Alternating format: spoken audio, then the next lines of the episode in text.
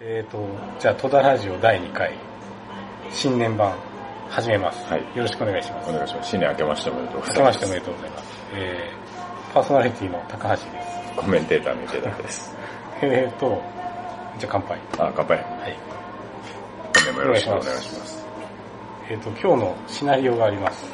で、まあでも新年なんて、せっかくなので、今年の抱負ということで、年の抱負ですか。うーん、まあ、論文書きます。ああ、それ大事です。はい。再現可能性の高い論文をね。再現可能性の高い論文。これね、今年はね、脱ユニクロっていうのがね、テーマなんですいやもうね、なんか、東京いた時結構ユニクロだらけで、はい。最近徐々にこう、変えてる。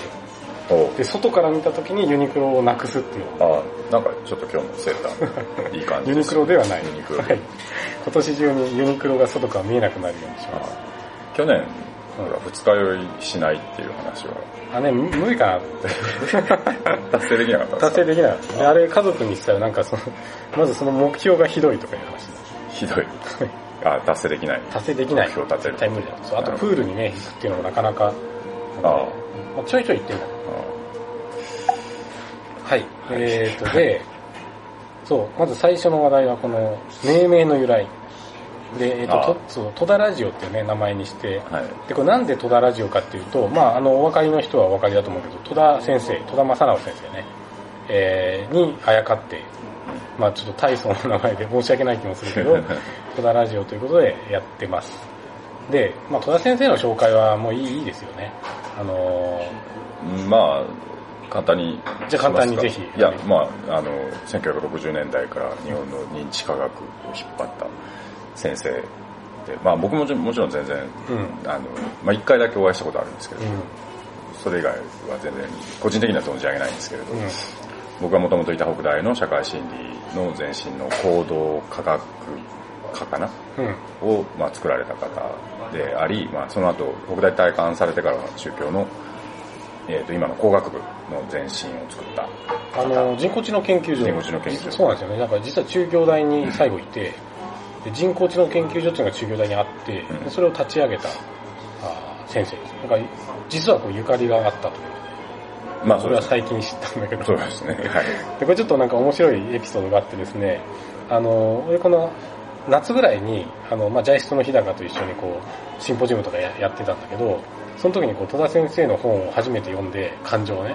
あで、これ、これすげえなって言って、そうそう。これすげえなって言って、池田さんに、ちょちょこれ読んだ方がいいですよって言ったら、実は池田さんが、あの、春にですね、この、学生向けの推薦図書を教員がみんな紹介するんだけど、その中に入れてたと。そう。で、俺もそれを言われてちゃんと注文して買ってたそうんでですね。そう。それを知らずに池田さんにこう、いや、戸田先生これ感情めちゃめちゃ面白いからこれすごいよとか言ったら、そう僕に言うな何言ってんだと言われたと。そう。で、えー、まあそんなかんこんなでね、戸田先生の名前をこう拝借して、えー、戸田ラジオと。えー、某、某方はまだ池田ラジオにこだわってるみたいです。ああ、そうですね。はい。それはちょっとスルーでと。はい。まあそんな感じで、えっ、と、ちょっとイントロはここまでにしましょう。はい、えっ、と、じゃあ最初のトピック、コメントへの回答ということで、あの、戸田ラジオホームページ立ち上げて、えっ、と、ディスカッションルームを作ってます。で、そこに、まあちょっとだけね、コメントをいただいたので、それに対する、まあ回答をしていこうということで、まず、最初、えー、おつこと主さん。タリガメじゃないですか。これあのーあれでしょ？トトトロじゃないや。えっ、と、宮崎、ももののけもののけ姫に出てくるやつね。おつこと主さんからですね、まああの、QRP が、えー研究不正の一種だと捉えた場合に、まあ要は今までその QRP で、これ意識的か意識的じゃないかは問わず、それでやってきた人たちを、こう、まあいわゆるみそぎ問題ですよね。うんその、どうすんだと。で、これ書いてあるのはかなり過激で、全て辞職し辞職して、うん。ガラガラポンで業界大編成って、うんえー書いてあるんですが、えっ、と、まあこれについてどう思うかとはい。いうことで、えっ、と、まあ私もこれはそれなりに考えはあるので、じゃあ私の考えから言っとくと、はいこれはまあ基本的にはこういうことはあんまり、えー望んでなくて、あの、まあいくつか理由はあるんですけど、多分ですね、あのーなんかこの、ポジティブにこういう再現可能性の流れを捉えたときに、ここに向かっちゃうと多分流れはすごい遅くなる。そうですね。で、こういうことやろうっていうと、その出てくるものも出てこないし、えー、まあ正そうっていう人たちもそれは言いづらくなるし、うんえーそれは基本的に、えーあんまりこれ思思わしくないと。うで、えー二つ目がですね、まあ、なんて言うんだろうな、その、我々こうた楽しいからやってるわけであって、決してこれは楽しくないだろうとん。うん。いうのがある。なんか、なるべく楽しくやりたいわけですよ。なんかこの、ね、な何かをこう粛清するとかそういうことじゃなくて、別になんかこう、一点の曇りもない綺麗な世界を作ろうっていうわけではなくてですね、うん楽しくやりたいと。うん。のがあるので、まあ、それに対してはちょっとあんまりこう、合ってないかなと。で、あとまあ、業界再大再編って言ったって、それは基本的に無理だろうっていう、あの、そんなにこう、あの、人はいないという。みんな、いなくなっちゃう。そうそう そう。みんないなくなっちゃうから。そう。そう。だからそれはね、多分ね、無理だと。で、だからその答えとしては、まあ、まあその、個々人がね、やっぱりその、こういうことがだんだん分かってきて、その、後で話しますが QRP とか、P はあの P1 のインフレとか、FDR の、まあひどい話とか分かってきた上で、うん。あのね、新しく態度を改めてやっていくのがいいんじゃないかうん。というのは私の今の考はいえです。い、かがですか？いやいや、僕も、あの、まあ、ほぼ同意というか、まあ、そうだと思います。で、やっぱりその、えっと、捏造とかとは違うので、うん別に本当にその、悪いと思ってやってたわけではなくて、えっと、それをやっぱりその指摘するのは、まあ僕ちょっと法律とかは詳しくないですけど、犯罪みみたいに、その追求するのは、ちょっとやりすぎうん。だろうし、まああと本当に、まあ僕も含めてそうするとみんなポジションを失うので、あの、いやまあ僕まあ、失うどうのこうのは別にどっちでもいいっちゃどっちでもいいんですけど、あの、やっぱ捏造と一緒にするのはちょっとおかしいと思いますね。か明らかにその、えー嘘をつく意図があってやってるのと、うんそうじゃなくて、えーと、コンベンション、コンベンショナルな方法を踏襲したうん。だけであるわけですから、でそうするとやっぱりもうそのシステム全体の問題なので、システム全体をなんとかしたいときに個々人の責任に課すと逆にそのシステム全体の問題を見失ってしまうかもしれないし、うん。まあそういうことを考えるとやっぱりそこはちょっと、まあね、うんそうですよね。うん。まあだからこの、やっぱりみそぎ問題これいろんな人にやっぱ言われたりもするんだけど、うん。まあ我々のというか私の今の立場はまあそういう考え。まあ池田さんもほぼはい。同じような感じだと思います。うんまあだからね、その難しいところ、まあもちろん線引きはできなくて、例えば捏造とかなり悪質な P ハッキングって、はい。もう線引きできない部分もあるんだけど、はいまあそれはでも、同業者はわかるよね。うーん、まあいや、わからないですね。わからない正直僕は。あ、そう。あの、いや、うーん、噂の流れとか。いや、だから例えばダリル・ベムなんかが、うんその、まあ、まさに今だったらハーキングって言われるものを、まあ、その論文の書き方として書いてる、まとめてるわけですよね。で、あれ別に普通にパブリッシュしてるわけですよ。まあ、ハーキング推奨っていうのはちらほらありますからね。そうそうそう。で、そうすると、だだから本当から別に悪気なく書いてるわけで、うんっていうか悪気ないどころか、これが本当にその良い研究論文の書き方だと思って書いてるわけですから、で、それを、だから悪い意図があってそうしてるんですかっていうふうに聞いても、うん。うん。彼はいや、研究のためを思って、研究業界のためを思って、あの、わかりやすい論文を書くためにはこうしたらいいと思って書いたんだっていうふうに言うと思うので、そうですよね。だから、うん。グレーなのを自分がこう白だと信念があって、で、その時にまあ統計的な水準をちょっと緩めるとか、うん。まあでもそれもコンベンションだから、あのね、うん。まあ、あとはあれですね、その、やっぱ効果自体は本当だと信じて、えーやってるとうん。いうところがすごくあったと思うので、うん。だから、まあ、たまたま今回はちょっとうまくいかなかったんだけど、効果自体は本当にあるんだっていうふうに考えて、えーとかなりポジティブに、その、うまあ、今でもそれよく言われることですけど、この実験条件だからうまく出なかったんじゃないか、だからその実験条件を変えたらとかっていうふうにしてどんどん試していくみたいなのは、完全にその、もっとかなりポジティブに、うんその悪い意図ではなくて、本当に出る実験条件を確かめたいと思ってやってるケースも多分あったと思うので、まあだから今後ってことですよね。だから、その実験条件変えて試すのもピーチのインフレになっちゃうから、まあ今後はだから、はい。出たら、あー自分でコンファメーションするっていうそうですね。ことが必要。うん。まあだから、いずれにしろこう戸田ラジオの再現可能性はこう未来に向けた 話をしていきたいということで、えー、まあそそんなところでよろしいでしょうか。あの再度お便り。たたらない 再度お便りお待ちしてます。はい。えっ、と、で、えっ、と、これは、えー、樋口さん。はい。樋口さんって樋口さんですよね。樋口さんじゃないですか。えっと、追試対象をどうまあ決めるかと。で、えっ、とね、これなんだっけ。あのーまあどう、どういう研究を追試対象にするのかっていう話で、はい。えっ、と、多分2種類あって、あのーこっちか。えっ、と、要するにこの自分が研究したい話があって、で、うんその、その現象がロバストなのかを試すための、まあやってみるプレテスト的な位置づけと、はい。オープンサイエンスコンソーシアムがやったみたいな、オープンサイエンスコラボレーションか。コラボレーション。あの、でかいフィールドを作ってる研究がどうも疑わしいってなった時に、うんえーあるいはその、もうちょっと白黒はっきりさせたいってなった時に、うん。えーロバストネスを評価するためのあー研究、追試研究があると。で、まあこの2種類は基本的にあのあっていいと思うし、特に認知系だとやっぱ前者の方が、どちらかというと、おまあドミナントじゃないかなと思うんだけど、うん。どういうものを、追試とうん。だから、いえっ、と、ヒューさんが言ってるのは、まあ、要は研究者自身が興味を持ったものを追試すればいい。うん。一方で、その、まあ、しヒューさん社会心理なんで、社会心理全体で、やっぱりこの効果はヌルなのかどうかを確認しておかなきゃいけないだろうっていう方向もある。うん。まあ、でもこれはまあ全くその通りですよね。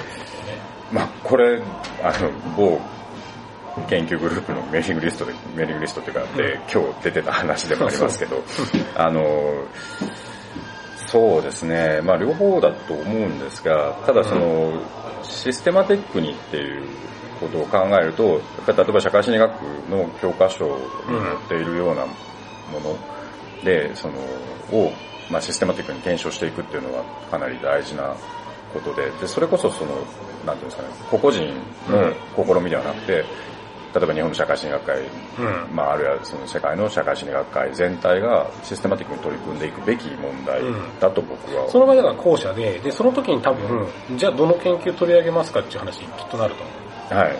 それってなんかあります？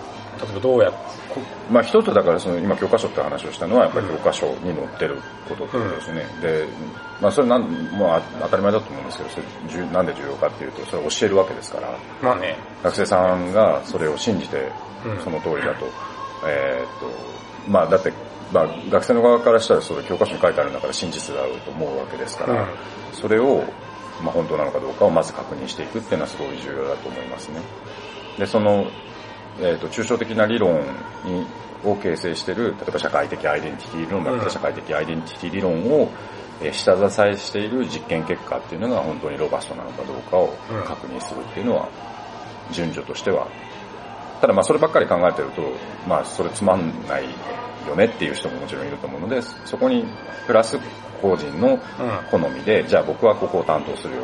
じゃあ私はここを担当しますみたいな話をちゃんと混ぜてシステマティックにこう、本当はあの、課題をこうそれぞれに割り振るっていうようなことまで本当はやった方がいいだろだからその、でかい方方で言うと、あの OSC が、うと。はい。そのターゲットを決めたと思うんだけど、あれはなんか基準があったんですかね？あれはだから2008年、いや、基準はそこまでじゃないと思いますね。一応だからランダムサンプリングにある程度近い形でっていうことを、じゃあ別になんかバイアスなしに、どの研究とかどの研究グループとかってバイアスなしに、うんここれをやってみようみたいな。だから確か最初に2008年のその3つのジャーナルを取り上げて2008年でやるっていうことを決めて、その後はもう単純にそのロジスティクスとして、えっ、と、追試が不可能なものは、うん不可能っていうかまあ、ちょっとこれは難しいだろうっていうのは落としていったっていう、うんそれで選別していったっていう話だったと思いますね。うん。なるほど。まあでもそういう感じでしょうね。少なくともだから、でかく組んでやるなら、多分うんインフルエンシャルな研究をね、そうですね。やることにならざるをはい得ないと思うんだけどね。わ、かりました。えーと、で、もう一個。えーと、藤島さん。これ藤島さんですか、これは藤島さん。で、えっ、と、分野間で、えー結構なんか熱量とかね、うんあのー違いがあると。その制約もいろいろ違うと。で、これ、まあこれ、ぜひね、取り上げたい議議論で、ごめんなさい、その前ちょっと一個、毎週楽しく聞いてますって コメントが。なんか幻聴じゃないですか。いや、うん、はい。うん。すいません。毎週ね、毎週はちょっと厳しいで毎すね。週厳しいですね。はいできれば毎月で、まあ2ヶ月に1回ぐらいですかね。でま、いや、毎週またもう一回聞いてもらえれば。そうだね、毎週聞いてるのかもしれない、これ。繰り返しで。はいえっ、と、で、なんか分野間で結構やっぱ違いがあると。まあこれはでもその通りで、で、はいあの、前回ちょっと認知系はあんまりね、ないとか言ってたけど、うん。まああの、実は認知系で一番こうアクティブなのが、旧大のね、山田さんで、はい。彼は結構プレレジとかしながらはいやってると思うんで、まあぜひね、あの、呼んで、えー来てくれたらいろいろ話を聞きたい、ではい彼がどういうモチベーションでやってるのか実は知りたくて、ああんまりだから別になんか、なんでですかね。あ。やっぱり追試できなかった経験がたくさんあるからじゃないですか。あとは、まあ基本的に、まあ冷静に考えればやばいっていう。まあそうですよね。まああと山田君の hyperactive っちゃ hyperactive。hyperactive ですよね。うん。はい。はい。山田君なんか10人ぐらいいいんじゃないかと。そうですね。じゃあぜひね、呼んで、えっ、と、犬山にも来るって言ってたけど、あ犬山にもなんかあの、一般サンガーで来ると言ってた。あ らしいので、ちょっとね、聞いてみましょう、それは。はい次回持ち越しということで。はい。で、えっ、と、じゃあ次今日の本題ってことで、えっ、と、まあ今日二つ、あ。あ、こ小森さんは、あ、小森さん、小森さんなんか低温調理あ、が、なんか、あのいいですか、これは。あ、小森さん拾っときます？いや、別に。どう拾えばいいのこれ？いや、別に。心理学の考慮は高速度言ってると、まあまあ、そう、そうだね、としかね。はい。はい。じゃああともう一人なんかその前に、ファンです。これ池田ファンですってことだね。いや、知らなかったです。えっと、はい。まあはいこんな感じでね、コメントいただけると、あの、拾えるものは拾っていきたいと思いますので、はいぜひお願いします。はい。で、えっ、と、今日はあの、二つ、QRP、で、これ特にあの、あんまりよく知らないっていう人にぜひ聞いてほしいんだけど、QRP がどういうものなのかっていうことと、あとまあ、その対策としてプレレジの、えー現実、はい。まあ自分の話も含めてちょっと現実について、しかし長くなりそうなので、3で終わるかもしれない。そうですね。えっ、と、で、えっ、と、QRP っていうのは questionable research practice ってことで、えーまあ要するにこれ2つ、うーデメリットがあるというか、なんかやっちゃうとこうなるっていうのが、一つはピーチのインフレ。うん。で、もう一個はまあ FDR が上がっちゃうと。ピーチのインフレ。うん。えーピーチが0.05でコントロールしてるはずなのに、はいいつの間にか0.67とかになっちゃってる。まあだから、どっちかというとアルファですね。そうそう、アルファが。優位水準のインフレ。うん。あ、そう、ピーチのインフレっていうか、だからアルファのインフレ。はい。で、えっ、と、もう一個が、まあだから、これは本当に再現可能性にダイレクトにかかるんだけど、うんフォルスディスカバリーレートがあどんどん上がっていってしまうはい。という話ですね。で、えっ、と、これについては、えっ、とね、一番いい資料が、多分この2015年に日本社会心理学会第56回大会ワークショップっていうのがあって、でそこであの、まあ、今の三浦さんのお再現性科研のメンバーがワークショップやってて、はい。えーそのスライドをですね、えっ、と、オープンサイエンス、はいファウンデーション？フレームワーク。フレームワーク OSF に上げてるのでみんな見れます。はい。で、そこに書いたね、池田さんのね、あのスライドが一番わかりやすく書かれてるってことで、うんえー大事なのはですね、テーブルが3つあって、そのテーブルの意味を、えー皆さん理解しておきましょうという話ですね。うん。で、えっ、と、一つ目が、あーこれ、あの、フォルスポジティブサイコロジーのテーブル1だと思うんだけど、はいはい。えっ、と、要するに、ピーチが、えっ、と、アルファ水、アルファがどんどん、えーインフレをしてしまうと。QRP を、はい実践することで、はいえーっていうテーブルがあります。で、まあ、詳細は省くんだけど、例えば、あ2つのお従属変数を測定して、うん。えっ、と、これ1個だけ報告するってことで二つの従属変数、そうですね。でそう、二つの従属変数を、えっ、と、アルファ0.05で、えー見たときに、どっちか一方が優位になる確率っていうのが、まあこれ、あの、相関係数0.5として、えー9.5%になる。まあだから倍ぐらいになる。うん。相関係数低ければ多分もっと高くなるんだと思うんだけど、うえーまあだから要するに、えー従属変数増やせば増やすほど、まあこれ多重比較問題ってことですよね。ん。あそうです、そうです。全部そうです。そう。お相関係数これ、ああ、そうですね。あはいその、その、はい、そうです。こっち側はい、はい、そうですね。そうそう。まあだからもちろん3つ測ればもっとだし、4つ測ればもっとと。20個測ればまあ1個ぐらいはもちろんそうです。100%はぐらいで出るし。い。はい。まあでも実際。まあまあ、相場にもよりますけどね。はい。で、えっ、と、そのシチュエーション B っていうのが、えー10個以上の、じゃなくて、えー各セルに対して10、10サンプル増やす。10観察増やす。そうですね。っていうのと、まあ、ピーチが、アルファが0.05が0.77と、まあ、はい。1.5倍ぐらいになると。うん。で、もう一個が、えっ、と、強変量を入れると。例えば、0.07。まあ、0.07まあいいです。細かい話です。0.077。そうそう。で、もう一個が、あー強変量入れて、例えば実験した後に、うん、性別で分けるかとか、そうですね。性別とのインタラクションを見るかとか。はい。で、そうすると、えーっと、アルファが11%ぐらいになるはい。と。で、もう一個が、えー、まあ、例えば3条件で実験したとして、はい。そのうち、え2条件を使うと。うん。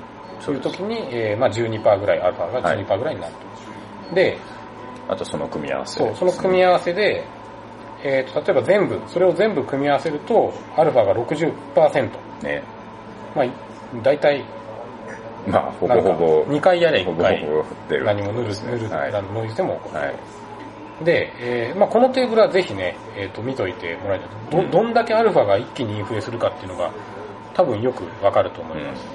これはあの、ウェブページにも、えー載せておきます。うん。で、えっ、と、2個目の表が、これもあの、スライドにあるんだけど、えっ、と、これ実際にその、まあこれ結構なんかね、QRP の具体例が上がっていて、で、自己し、自己告白率っていうのと弁明可能性っていうのが出ています。で、ちょっとざーっと見ると、例えば、従属変数を選択的に報告というのが、えっと、これ自己告白率っていうのは、これなんかで、、やったことがあるかどうかです。アンケートを取ったんそうです研究者に。これどれくらいの人数に取ったんですかね結構な人数だったと思います。ちょっと忘れましたけど、運百って感じます。そうだったと思いますね。で、えっ、と、従属変数を選択的に報告っていうのが66%うん自己、まあまあ実際はもうちょっと多いだろうって感じですよね、これ自己告白率は。うーん、まあ、わかんないけど一応、これ、面白いのは、レーベンシュタインとプレレックがやってて、うん高度経済学者っていうか神経経済学とか高度経済学者なんですけど、あの、ちゃんと、えっ、と、インセンティブを、なんだっけ、ちょっと細かい、だいぶ前の読んだやつなんで、細かい話はしましたけど、あの、えっ、と、回答者がちゃんと正直に答えるようなインセンティブっていうのを与える方法をちゃんと取っていて、あなるほど。そんな方法があるんで。それすごく結構気使ってるんですよね。で、まあそれちょっと有用性自体は僕もそこまでちょっとチェックしてないんですが、まあまあ一応だから嘘つき、、村の話みたいな。嘘つき村？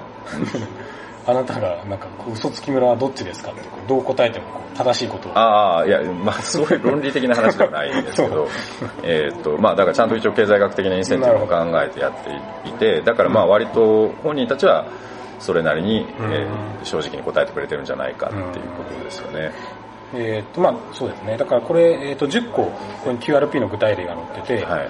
で、まあでもね、大体がやっぱなんか、聞かない話ではないのは多々あるわけですよね。とね結果が優位かどうか見てから、ねまあこう N マシとか、そうですね。実験条件の選択的多くとか、まあこれ、そうですね。えっ、と、これ多分2つ意味があって、3条件やった時に2条件はい。はい。だけ報告するっていうのと、条件 A、条件 B、条件 C って変えていって、うんで、えー優位なものだけ報告する。うんどっちも含まれてるのかな？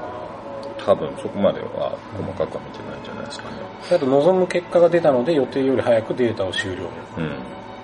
これ後でちょっと話したいんだけど、サンプル設計がやっぱ難しい場合があっても、予定より早くっていうのがやっぱりそれってサンプルサイズをもうかっちり決めとかないといけないわまあ、けですよね。もう一つは、あの、シークエンシャルな取り方っていうのがあるので、あのでもそれもうん事前にちゃんとそれをやるっていうふうに決めとかなきゃダメですけど。で、あとこれ、これ面白いね。ピーチを切り捨てて報告ってなんか、これってなんか本当にこう、5.4%、うん結構これ調べるとよくあるみたそいうですよなんだ。だってこれ、統計量見りゃわかるじゃん。これ、いや、そう、だから機械的に算出できるんですけれど、うん。結構それ、そのパターンは多いみたいですね。だとうまくいった研究だけを選択的に、あ、これがさっきのあれか、条件いろいろ変えてって、うん。まあこれでもパブリケーションバイアスもやっぱ入っちゃまあ、うから、条件、そう、あ、あそうですね。これはそうですね。えっと、新しい研究をやって、うん、で、うまくいったいったやつだけをってことですね。うまくいったのだけを選択的に報告と。あとまあ、外れ値を、だからデータが外外れ値、データ除外の影響を見てから、えー除外するかどうかを決定。はいまあこれ外れ値の処理。うんで、あと予想していなかった結果を予想していたかのように報告。ハーキング。まあこれハーキングですね。で、実際は不確かなのに、これ意味がちょっとわかんなかったんだけど、不確かなのに性別など人口統計学的変数によって結果は影響されないと報告。これ？あ、えーっと、例えば、なんかだから性別によってその差,、差が消えたり出たりしたら問題だっていう時に、えーっと、まあ、まあ、例えば普通に T 検定とかかけてもうん。別にそれで検定結果が有意にならなかったからといって、うん。まあ本当は影響あるかもしれないわけじゃないですか。うん。それでよくわからないわけですよね。うん。でもなんかその普通にそれをこう、えーっと、まあそのそういうことはなかったよって言ったりとか、まああるいはもう検定自体かけてないのに、うん。えーっと、性別などによって差はなかったですっていうふうに言ったりとか、これ4.5%ってこの質問の意味がよくわかんなかった。わかんなかったかもしれないです。ちょっとえー不確かですね。で、最後がデータの改ざんってことで、これが1.7%まあで2%いるわけですよねえそれは結構びっくり。しますよね。うん。2%。うん。で、えっ、と、それは自己告白率で、弁明可能性っていうのがあって、で、えっ、と、これなんだっけ？これはだからそのその自分のやった行為をちゃんと弁明できますから人前でそれが正しいとあの別に問題ないでしょっていうふうに 言えますかどうか。なるほど。言えますかっていう質問。あ、で、言えると2で、言えないと0で、そうです。そうです。だから1.84、これ例えば従属変数を選択的に報告っていうのが1.84になっているので、まあかなり強く、まあそれはしょうがないやんというそうですね。はい。話。だデータの改ざんでもね0.16 0.16って多少まあよかろうみたいな。そ れはどうなのようわかんない。けど。そういう。で、今挙げた、まあぜひこのテーブルは見てほしいんだけど、うん。あの、ウェブページも上げときますが、えっと、まあこれは結構だから無意識的にでもね、やっぱり研究の実践の中で、あの、かなり強く意識しないと、うんなんか入り込む余地がね、たくさんあると思うんですよ。そうですね。まあこれ2010、これも2011年ですよね、12年。12年か、うん11年だデータ取ったの11年から12年とかにかけてだと思うんですけど、だからまあその当時と今は今もう一回やったらもう少し低くなってるような気はあしますけど、ね、弁明可能性が弁明可能性がねそうですね。それはまあだから、いいことだと思います。だからあの、このね、弁明可能性をまず下げていくっていうのは多分大事ですよね。うん。だからそれは本当にダダメなんだっていうのが気づかないと、はい。うん、いけないのでね。はい。まあそういう意味でもだからその、最初のみそぎ問題もあれなんだけど、この弁明可能性が、だから低い状態で、うん。えーやるっていうのはやっぱりよよろしくないというか、それは糾弾するべきで、だから高い状態だったら何をするべきかというと、これを下げていくと。うん。弁明可能性を下げていく。そうみそぎの話で言うとだからこのえっ、と普通の従属変数を選択選択的に報告っていうのが66.5%なわけですから、これにみんなに謝れっていうのは、まあ、ほぼ全員に謝れにかなり近いまあことになってしまうので、3分の2が、3分の2ですね、ちょうど。辞職。辞職。なんか、衆議院解散 そう総選挙。総選挙みたいな。えーはい。で、まあこんな感じのことが、もう、まああのね、もうちょっと具体例、特に大学院生とか学生、まあでもこれは教員もそうか。あの具体例交えて話すと、もうちょっとだから自分がなんか研究してる時に、はいそう実際ふと、あの、我に返れる瞬間が、えー来るチャンスが増えるかもしれないな。うん。で、えっ、と、個人的に一番この、あの、まあ、面白いって言ったらあれだけど、えっ、と、次の3つ目のテーブルで、えー FDR、フォルスディスカバリーレートのはい。話で、これはですね、多分多くの研究者があんま意識してないうんと思います。で、俺もその、なんか最近まであんまり深くは考えてなかったんだけど、例えば、あの、アルファ0.05でなんか取りましたと。で、優位でしたと。でうん、その時がアルファがコントロールしてるのは、えー効果がないものを誤ってこう、検出してしまう確率。はい。タイプ1エラー。タイプ1エラー。はい。で、えっ、と、FDR っていうのは、じゃあこれ効果ありましたと、あ効果ありましたじゃなくて、優位でしたっていうものが、えー実際には、えっ、と効果がない確率。っていうか、有利だったものが、えっ、と、うん正しくはだからそんうん。えー効果がない確率って言ったらいいのかな。えだからそそのデータ、データはまあサンプリングエラーが当然つきまとうので、そのサンプリングエラーの問題とは別に、えっ、と、あ、ごめんなさい、えっ、と、データそのものの問題ではなくて、その背景にある理論ですね、仮説自体が本当に正しいかどうかっていうのを判断できるかどうかっていうところまで、だかそうそうそうそう。そう。らまあ事前確率が、うん、そうなんですよ。で、ここで入ってくるのがそう、あの、まさにベース的な事前確率で、あの、まあ、100回研究しますと。うん。そしたら100個仮説があると。うん。で、まあ、その仮説の何個が正しいかわからないけど、その何個正しいかによって、えー、その、フォルスディスカバリーレート、これラジオで説明するの無理じゃないって思ってきたんだけど、まあえーと難しいですね。はい。えっと、その、有意だってなった結果が本当に、えー正しい仮説、仮説として正しい真である確率が、あーその仮説の事前、正しさの事前確率によって変わってきてしまう。まあ、そうですね。これ要するにあれあれでしょ？だからがん検診とかで、あそうですそうです。の陽性になった時のその陽性が本当にがんである確率あれと全く問題の構造は同じです。で、そ、うん。もともとの仮説が正しい確率がすごく低ければ、そうそうえっと優位になったからといって、えっとまあ、フォルスポジティブで優位になっている可能性の方が大きくなってしまうので、そうなんです。で、はい。えっ、と、まあ、一例示すと、例えばこう、アルファ0.05、5%でコントロールしたとし、あの、コントロールしたとして、で、仮説のうち10%が正しい。まあ、これはあの、我々は知ることはもちろんできないんだけど、うん。理論的に仮説のうち10%が正しいということを想定すると、えで検定力がー、そうですね。検定力、そうそう、検定力が弱い状況、例えば検定力20%とかの状況では、えー、FDR69.2、まあ、7割ぐらいが優位だってなっても、えー実際は正しくない。正しくない。だまあ見かけ上の、うんえーとアルファを5%に設定しているにもかかわらず、えーと実際は69%がまあ嘘だと。そうですね。で、その、ほら、サイエンスのやつで36%って話になったじゃないですか。はいで、あれは要するに FDR7 あ64%ってことでしょ？大体ここら辺に落ちるってことだよ。だから、アルファ0.05で、えー仮説のうち10%が正しくて、検出力20%でやると、うん。えー3分の2は、あーまあ、フォルス。まあ、すえっ、と、これはでも、あの、QRP の効果は入れてないので、うん。本当は QRP も効果をもう入れなきゃいけないですからそ。れ QRP っていうのはこの P にかかってくるわけですね。だから、アルファが0.05でコントロールしたつもりが、そうです、そうです。どんどんどんどん本当は、ううんそうで、もちろんなんかアルファが大きくなれば、えーより FDR も上がる。という構造になっていると。まあ、えっ、と、だからその、簡単なメッセージとしては、これ、仮説検定がやってることは、まあ、がん検診はい。に近くて、要するに事前にがんの真の患者の割合が低ければ低いほど、これはつまり仮説が、えー正しい確率が低ければ低いほどだけど、うん。低ければ低いほど優位だってなった結果が、あー実はだからフォルスディスカバリーである可能性が上がると。はい。うんまあ本当は癌じゃないそうですね。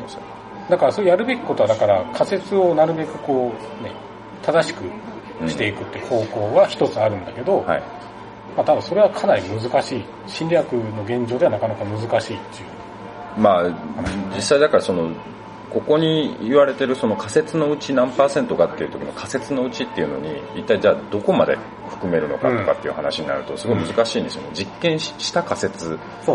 なのか、まあなんかし、その思考実験みたいなんで捨てた仮説も入れなきゃいけないのかとか、なんかまあ、そう考え出すともう非常にややこしい。そこがだか、らあの実際のがん検診と違う分かりづらさなんですよね。そうですね。その母母集団としての仮説集団っていうのは何なのかっていうのがわからない。よくわからないと。まあ、ただいずれにしろ、今言った、えっ、と、えーまあ、P ハッキ P ハッキングと QRP で P 値がどんどん上がっていくとか、はいアルファがどんどん上がっていくと。で、えっ、と、構造的に、これあの、もう本当にしょうがない。統計の構造的に、えー FDR っていうのはまあ、すぐ仮説が弱ければ上がっていってしまう。はい。ということを踏まえて、まあ、だからこういう再現可能性の問題が出てきているという話がはい。あります。これが今のこの QRP とかに関する現状の理解ってことでいいのかそうですね。な、うんまあ、ここら辺抑えられてれば多分大丈夫ですよね。まあ、理論的にはそうだと思いますね。で、あともう一つそのハーキングっていうのがあって、えっ、と、これはまあ要するに、これも結構ね、やっぱね難しいところはあると思うんだけど、まあ、あ端的に言うと、な結果が出ましたと。で、まあ多くの場合この予想外の結果が出たうんって時に、それは、あーこういう仮説があったからこういう結果が出たんだっていうのを後からこう仮説を、こう結果を見て、えー作るうん。っていうこと。はい。で、これがなんでダメなのかっていうのを、ああ、なんでダメか。うんえっ、と、まあ、要するに多重比較、また多重比較、まあ、要するに先日の人と大体多重比較の話なんですけれど、ハーキングをやってしまうと、えっ、と、最初、だ例えば、まあ、10個検定をかけて、まあ、1個優位になりましたっていう時に、ハーキングっていうのは何するかっていうと、もともとその検定を狙った研究でしたっていうふうに言うわけですよね。でそうすると、えーっと、そこで、だから、だからもともとこの限定狙ってたんだから、これ1個だけかけたんですよ、うんっていうような話になっちゃうわけですよ。うんでそうすると実は多重比較やってんのに、うん。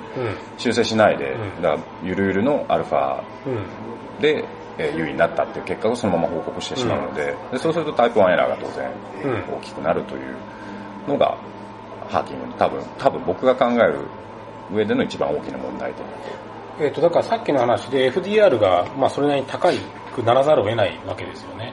はい。で、その時の、その false discovery に対して、あたかも理論的に予測できてたかのように、うん。えーまあ意味付けをしすると。はい。で、その QRP の他の話とちょっと違うのが、これって要するに次の人のための話。だから次にその、このその研究をね、うん。そうどう受け止めるかと。それを見た人が。うん。そ、そこに対するこう、なんかこう、 modification みたいになってる。うん。 HARKing 自体がそこうん。いや、まあそこもあるかもしれないですけど、まあわかんないですけど、僕の考えとしては、えっ、と、一番問題があるのは、うんえっ、と、さっきも言ったタイプ1エラーを、そのまま、えっ、と、理論化してしまううん。ことになる。それのまあ、 justification みたいなものを与えてしまう。うん。だからタイプ1エラーが上がるっていうよりも、タイプ1エラーをタイプ1エラーだと思わせにくくする。そうそうです。そうです。そうなんですよ。で、そこがね、すごいね、多分ね、分かりづらさがあって、うん。例えばね、論文書いてて、まあ、あの、フィックスなデザインがあって、で、えっ、と、仮説があって、まあ予想すると。うんで、。そうじゃないものが出た時に、その、そこの意味での仮説から予想までを書き換えると、これハーキングだと思うんだけど、うん。じゃあイントロをどうするよみたいなことになって、イントロをこうね、まあ、レビュアーも言ってくることがあるわけじゃないですか。はいはいイントロこれ、こうした方がいいと。うんああいうのもハーキングに含まれるんですかね。あれ結構ね、うんなんかね、あの、扱いが難しくてね、どっかに書いてたと思うんですよ。いや、いやだからまあ僕の、いつもこういう話になると結局の結論っていうのは、うん。あの事前登録しましょうってあまあね話になるんですけどね。そうそうそう。だからそういうね面倒なことになってしまうので、事前登録をしておけば、もうこういうふうに登録してこういう予測でやってますからっていうふうに、まあ例えばレビューアーが言ってきたとしても、いやまあ当初の予測はこうでしたと。だからそれから外れた結果なんだったらそれそのまま正直に報告した方がいいんではないかっていうふうに言えますから。あの、そう、あの、プレレジのその精神的安心をね、はい、あの、こう、うんうん。プロモートするような話で、この前ちょっと紹介してもらったけど、うん。それでもまさにそうだなと思って、これ、プレレジしてないから、あ予想外の結果が出た時に、なんかもう一回その文脈を再構築したりはい。はい。しなきゃいけなくなるわけで、うん。まあ、プレレジしてあったらこう予想外だったっていう、そう、まあ、それでね、それは予想外だったのはその見識不足ってことでしょ。そうですね。まあ、あるいはその、えっ、と、タイプアイラーか、どっちかってことなんだけど、うん、だからそういう意味でもなんか、結果出た後にグダグダと、こう理論を再構築するよりも、やっぱり、うん。それなりにこう理論を作って、試して、でも予想外だったら、予想外だったと。うん。で、それに対する評価は、なんでそんな予想できないんだっていう話にもしかしたらなるかもしれないし、うん。まあでもやっぱりまあそれなりにみんな考えてると思いますからね。うん。だからまあね、あの、そうですよね、これ実践としては結構ね、難しさが、その、本当にだから、あの、まさにこの、いわゆる実験に一番近いところでの仮説って意味では、はいそれはもうそのまま出す。うん。だけど、そのイントロとかね、ゆるふわイントロとかをこう、どうするかっていう、えっ、と、頭を悩ませるところでは。で、あとこの、ハーキングが、やっぱさっきベムの話も出たけど、これ正しいと思ってる人がやっぱりいいるわけですよね、実際。うん。で、この前、あの、年末ぐらいになんか、結構ツイッターで有名なあー人が、うん。あーなんか書いてて、断言してて、そのした方がいい。うん、あの、最近はもうこれ、結果に合わせて仮説をちゃんと書き換えろと。まあ、ちゃんと書き換えるというちゃんと書き換える。まあちょっとなんかあんまりこう、あの、直接知ってる人じゃないので、うんその別にメンションもしなかったけど、まあでもね、そう思ってる人もやっぱ、うん。いや、多分ね、だからそう、この話を聞くと、んあの、いや、それ本当に何が悪いのっていうふうに考える方もいらっしゃると思うんですけど、さっき言った通り、だから、そそれによって、結局多重比較、まあ、その研究者の自由度っていうのを上げてしまう。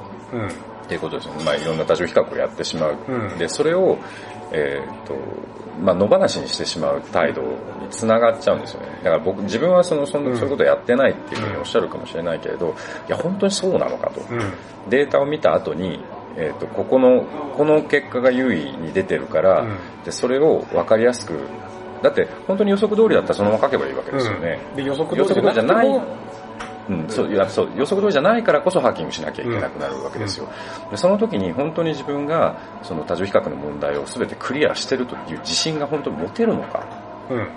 でちょっとでも持てないんだったら最初に自分のまあ体を縛ってうん。あのそういうことをまあできなくするっていうのが、だからハーキングはもうしないとだそもそもさ、ほら、あの、ハーキングが起こるってことは、あの、想定してなかった結果が出てる。で、そうですね例えばその両側検定で、えっ、と、大の方が小に出たっていうのは別だけど、うんハーキングになる時点で、もともと見るはずじゃなかったのを見てるっそうですてことになるわけ。はいまあそうだね。そう、そうなりますよね、これはね。そう。いや、だから、それなんで悪いのっておっしゃるかもしれないけど、やっぱりそれ、いろいろ問題があるわけですそれはだから、あの、アルファがどんどん上がっていっちゃう。そうですね。はで、これはそのプレレジで探索的研究ダメかっていう話にもやっぱ繋がるから、はいで、それは実際ダメじゃないんだけど、えーなダメじゃないです。はいえーっていう話をちょっとプレイジのところでは、えー、としてみますか。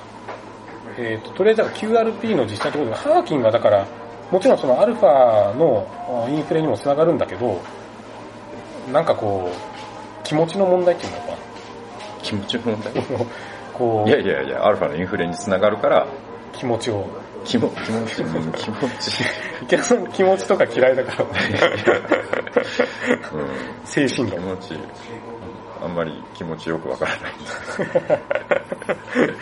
ちょっとここら辺ね、やっぱこれ、あの、言葉だけで伝えるのは難しいかもしれないけど、まあ、あの、なんかいろんな手段でね、例えば心理学会でね、ワークショップするとかで、はい。あの、ぜひね、ここら辺の話を、まあ、正しく伝えていきたいですね。はい。はい。で、ぜひあの、ラジオ聞いた方、あの、資料にね、目を通してくださいね。表3つなんで、えーぜひ、えー目を通してほしい。ってことで、じゃあ QRP はこれくらいにしておきますか。はい。じゃあ次、プレレジの方で一回休みましょう。